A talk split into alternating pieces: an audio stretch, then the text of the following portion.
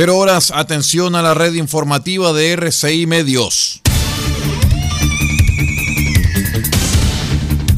Desde nuestro centro de noticias transmite la red informativa independiente del norte del país. Aquí comienza la edición de cierre de RCI Noticias. Estas son las informaciones.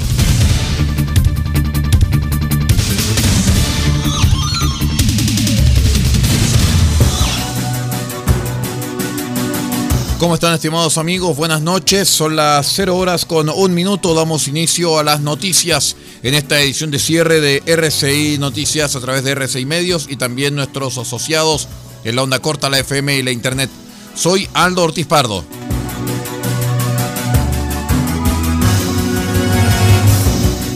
Vamos a contarles de inmediato que las reacciones no se hicieron esperar luego que el presidente Sebastián Piñera anunciara en su última cuenta pública que dará urgencia al proyecto de ley que permite el matrimonio igualitario. Pienso que ha llegado el tiempo de garantizar esa libertad a todas las personas y ha llegado el tiempo del matrimonio igualitario. Por esta razón es que pondremos urgencia al proyecto de ley que lleva años en el Congreso, fueron las palabras del mandatario. Sin embargo, el anuncio no fue bien recibido por los diputados evangélicos de Renovación Nacional, Francesca Muñoz y Leonidas Romero. A través de sus cuentas de Twitter, ambos rechazaron la iniciativa. Romero, diputado por el Distrito 20, indicó que lamento tener que escuchar a quien traicionó al mundo cristiano, principalmente a los evangélicos, que lo respaldamos con nuestro voto. El mal menor resultó ser el mal mucho mayor cada día peor. Asimismo afirmó que Piñera sigue bailando el ritmo que le toca a la oposición. Me, arrepiento enormemente de haber apoyado a este personaje. No entiende que jamás la izquierda le reconocerá absolutamente nada. Estamos cada día peor, sentenció el parlamentario cristiano.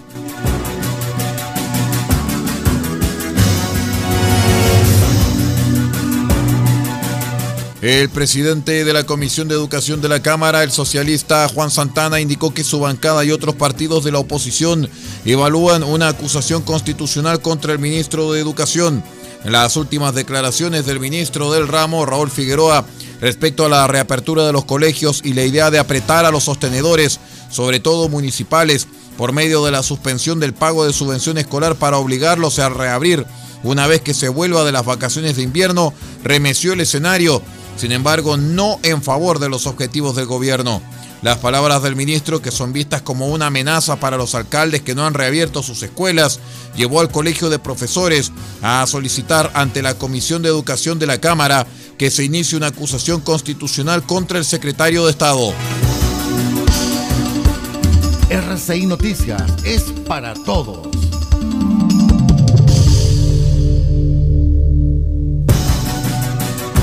Cero horas cuatro minutos. Les contamos que la Fiscalía Centro Norte pidió 12 años de cárcel para el acusado de quemar la estación San Pablo de la línea 1 del Metro de Santiago en el estallido social. Los daños que sufrió la estación fueron evaluados en cerca de 20 mil millones de pesos tras el incendio de grandes proporciones que afectó al recinto la tarde del 19 de octubre de 2019. En el caso, la Fiscalía Centro Norte acusa que Daniel Bustos lanzó un objeto portador de fuego que contenía una sustancia inflamable hacia el interior del recinto del tren subterráneo, lo cual provocó fuego que luego se expandió por toda la estación San Pablo, alcanzando incluso un tren que estaba en el andén y que quedó inutilizable. Desde el Ministerio Público señalaron que el caso es grave debido a las consecuencias que trajo para los usuarios del metro y debido a eso el fiscal José Morales pidió 12 años de cárcel para Bustos, a quien acusa de ser el autor del incendio de la estación.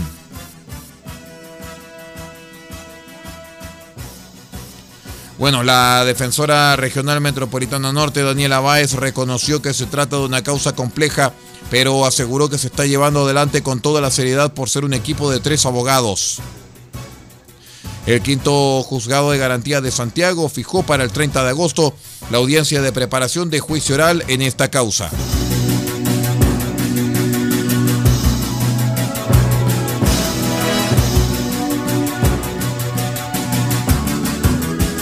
En otras informaciones, la tarde del martes formalizaron cargos contra el único acusado tras el asesinato de Norma Maldonado, mujer de 84 años que vivía en total abandono en Osorno, región de los lagos. El homicidio quedó al descubierto la mañana del domingo, cuando vecinos alertaron a la policía que la adulta mayor, quien vivía junto con 16 perros, estaba muerta al interior de una vivienda en el sector de Curaco. Las diligencias dieron cuenta que presentaba lesiones atribuibles a terceras personas. Según lo informado por la Fiscalía, se acogió formalizar al hombre de 57 años por el delito de femicidio perpetrado, según informó el fiscal José Vivalo. investigación en contra de un imputado aproximadamente 50 años por su participación en un delito de femicidio que se atribuyó el día de hoy a la investigación llevada a cabo en conjunto con la Policía de Investigación y la Brigada de Homicidios Dos Hornos donde se pusieron los antecedentes que dan cuenta de este hecho que sucede durante la jornada del día 30 de mayo de este año, donde se habría dado muerte a adulto mayor de 84 años administración del agua.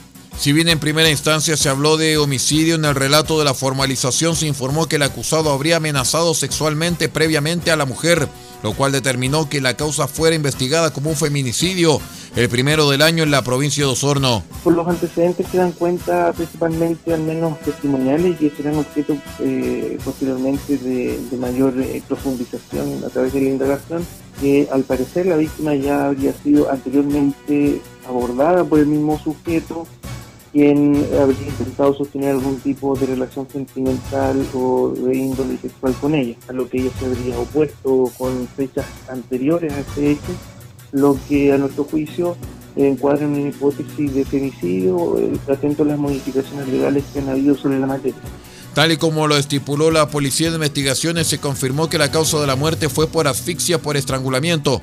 El imputado quedó con la cautelar de prisión preventiva y en la instancia se fijó un plazo de 90 días para la investigación.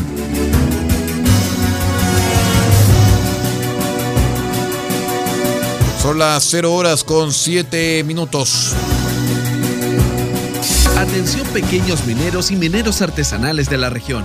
Los invitamos a participar del programa de innovación tecnológica y asistencia técnica provincial. Acceda a recursos financieros y solicita asistencia jurídica en seguridad, asesorías geológicas y metalúrgicas. En Copiapó, infórmese llamando al 522 2125 37 o en las asociaciones mineras de las provincias de Vallenar y Chañaral. Junto al gobierno regional, queremos una minería más sustentable y más segura para Atacama. Ministerio de Minería, Gobierno de Chile. RCI Noticias, en sus tres horarios, 8, 13 y 0 horas, llega a estas localidades a través de los siguientes medios.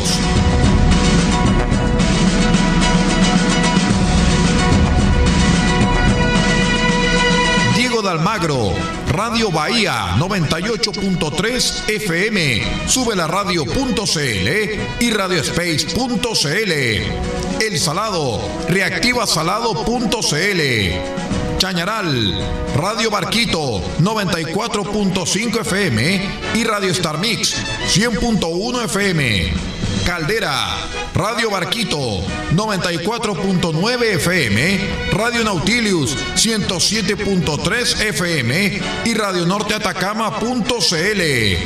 Copiapó, Radio Decibeles 88.7 FM, Radio Festiva 100.9 FM, Radio Corporación 106.3 FM y Radio La Familia.cl. Vallenar, la voz del Huasco.cl.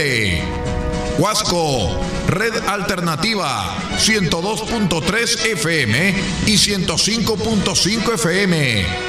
Freirina, Radio Oye Más, 100.5 FM. San Francisco del Monte, RCW, Radio Compañía en Onda Corta, Canal Internacional, desde los 3.495 kHz, banda de 85 metros, 6.925 kHz, banda de 43 metros, 7.610 y 7.710 kHz, banda de 41 metros. Y para todo el país, rcimedios.cl en sus señales 1 y 2. RCI Noticias, el primer servicio informativo independiente del norte del país.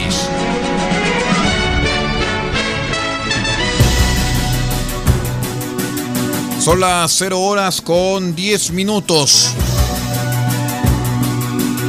Les contamos que anegado resultó el Colegio Gran Bretaña de Concepción tras el sistema frontal registrado en la zona. Los apoderados y profesores del establecimiento manifestaron su preocupación por los problemas de infraestructura que tiene el recinto, esto ante un posible retorno a la presencialidad.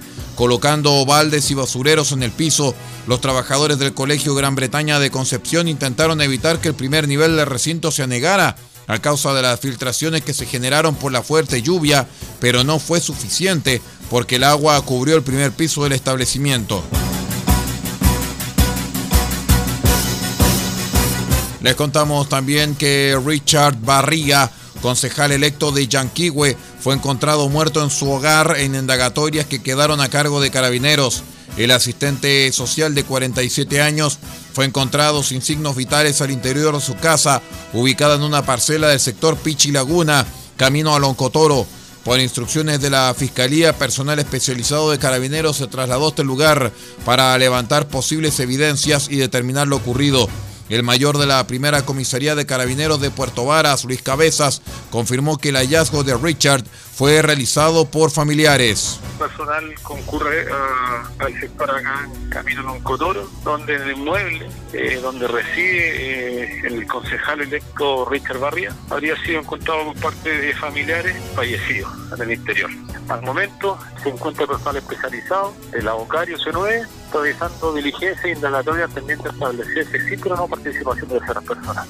El alcalde de Yanquihue, Víctor Angulo, se mostró impactado con la noticia y recordó que Richard Barría ya había formado parte del Consejo Comunal por dos periodos entre 2009 y 2016. La lamentable noticia de, lo ocurrido con, el concejal electo, con don Richard Barría Treviño, quisiera indicar que es una noticia que, que luta la comuna de Yanquihue enviar también mis condolencias a la familia, a los amigos, ¿cierto? Y amigas de, Richard, de quienes lo, lo, conocieron, ¿cierto? Y bueno, Richard fue mm, concejal durante ocho años, inclusive fuimos colegas en el Consejo Municipal. El jefe comunal dijo que estarán atentos a la información que pueda levantar personal especializado de la policía uniformada para conocer en qué circunstancias murió Barría y sobre la eventual participación de terceras personas en su deceso. 13 horas 13 minutos y medio, 0 horas 13 minutos y medio.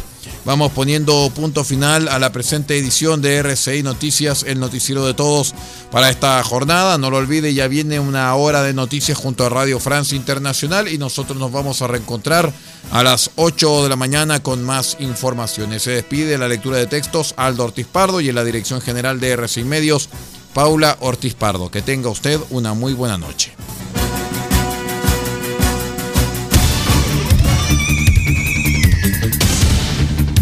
Usted ha quedado completamente informado.